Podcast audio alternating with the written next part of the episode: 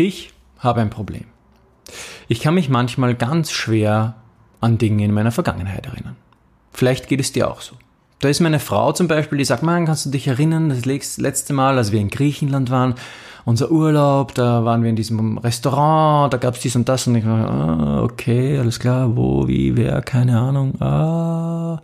Und meistens ist es dann so, dass meine Frau mir so ein bisschen mehr Details erzählen muss und dann plötzlich kommt die Erinnerung wieder. Und vielleicht geht es dir auch so. Und du möchtest dich aber an deine Vergangenheit erinnern können. Dann möchte ich dir in dieser Episode zeigen, wie genau du das mit ganz einfachen Schritten tun kannst.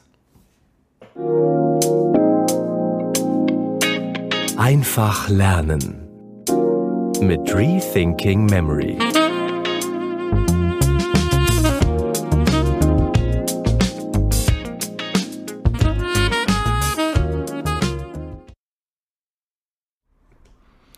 Wie erinnert man sich eigentlich? Ob bei einer Prüfung oder den letzten Urlaub, wir vergessen einfach nur zu oft. Und da wäre es doch gut, wenn wir eine Strategie hätten, die es uns ermöglicht, uns schnell wieder zu erinnern. Meist ist es ja so, dass wir uns, wenn wir uns anstrengen, uns erinnern zu wollen, erst gar nicht wirklich erinnern. Es scheint irgendwie wie verhext zu sein, oder? Da strengst du dich an und denkst, ach, ich, mir, ich, mir liegt's auf der Zunge, hm, was war das nochmal? Und der will's einfach nicht einfallen. Und dann lässt du es liegen und ignorierst es und plötzlich kommt's dir. Ist schon interessant, oder? Und gerade bei Prüfungen aber, wo wir in so Situationen sind, wo wir Wissen produzieren müssen, weil wir gar keine andere Wahl haben, ist das fatal. Wie erinnere ich mich jetzt nun an etwas? In dieser Episode möchte ich dir eben genau das zeigen. Denn, und das ist das Coole, die Techniken, die du hier lernst, um dich an deinen Alltag und dein, dein, dein Leben zu erinnern, ähm, gewisse Geschehnisse, die du erlebt hast, die funktionieren natürlich auch für den Gedächtnispalast. Und du wirst auch gleich erfahren, warum.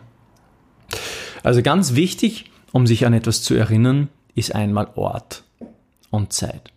Dominic O'Brien schreibt in seinem Buch How to Develop a Brilliant Memory Week by Week auf Seite 67 von der sogenannten Time Travel Method, die Zeitreisemethode.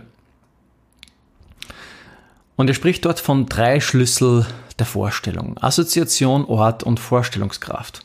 Assoziation, Ort und Vorstellungskraft. Also die, die Verknüpfung, ähm, das visuelle Verknüpfen, ähm, der Ort und die visuelle Vorstellungskraft. Ja, und wie kannst du das jetzt verwenden, um dich an deine Vergangenheit zu erinnern? Ganz einfach. Du stellst dir einfach den Ort, an den du dich erinnern willst, erinnern willst, vor. Du nimmst möglichst verschiedene Details wahr. Du willst dich an, eine, an ein bestimmtes Ereignis dort erinnern, dann stellst du dir den Ort vor. Du stellst dir den Ort vor, vielleicht war es ein Gebäude, vielleicht war es eine Insel, ja, oder wo auch immer du unterwegs warst. Du stellst dir das vor. Und so viel wie möglich Details. Dann Personen, die mit diesem Ort verbunden sind, mit denen du dort vielleicht auch etwas erlebt hast. Als drittes die Gerüche, die du damals an diesem Ort gerochen hast. Beziehungsweise die Geräusche, die du damals an diesem Ort gehört hast. Und wenn es dann noch geht, einfach dich an Informationen zu erinnern. Äh, Informationen. Emotionen. Du sollst dich an Emotionen erinnern. Also mit, mit welchen Emotionen gingst du dort? War es eine romantische, war es eine romantische Geschichte? War es eine prickelnde Geschichte? War es eine angstbeladene Geschichte?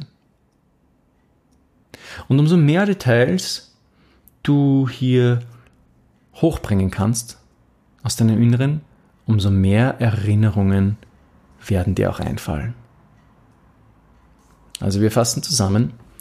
den Ort und die Details, die du dort wahrgenommen hast. Wie sieht er genau aus? Wie sieht, äh, wie sieht das Haus genau aus in seinen Details? So viele Details wie möglich. Die müssen nicht detailliert vor deinem geistigen Auge sichtbar sein. Aber zumindest musst du sagen können, ah ja, da waren so, das war eher so ein barockes Haus oder das war eher ein modernes Haus und da war eine lustige Karikatur irgendwo an der Tür oder an, an, an einem Brett angebracht oder was auch immer, ja, für Details wir dort finden. Und so viele Details wie möglich. Detailliert musst du es dir nicht vorstellen können, aber die Details sollen dir zumindest einfallen. Personen, die mit diesem Ort verbunden sind, Geräusche, die du damals wahrgenommen hast, Gerüche, die an diesem Ort waren und Emotionen, an die wir uns erinnern können. Vielleicht kennst du das. Du erinnerst dich an Oma, weil du irgendwo an der Straße vorbeigehst und plötzlich riecht es dort so, wie es bei Oma immer gerochen hat. Dann kommt dir die Erinnerung an Oma hoch.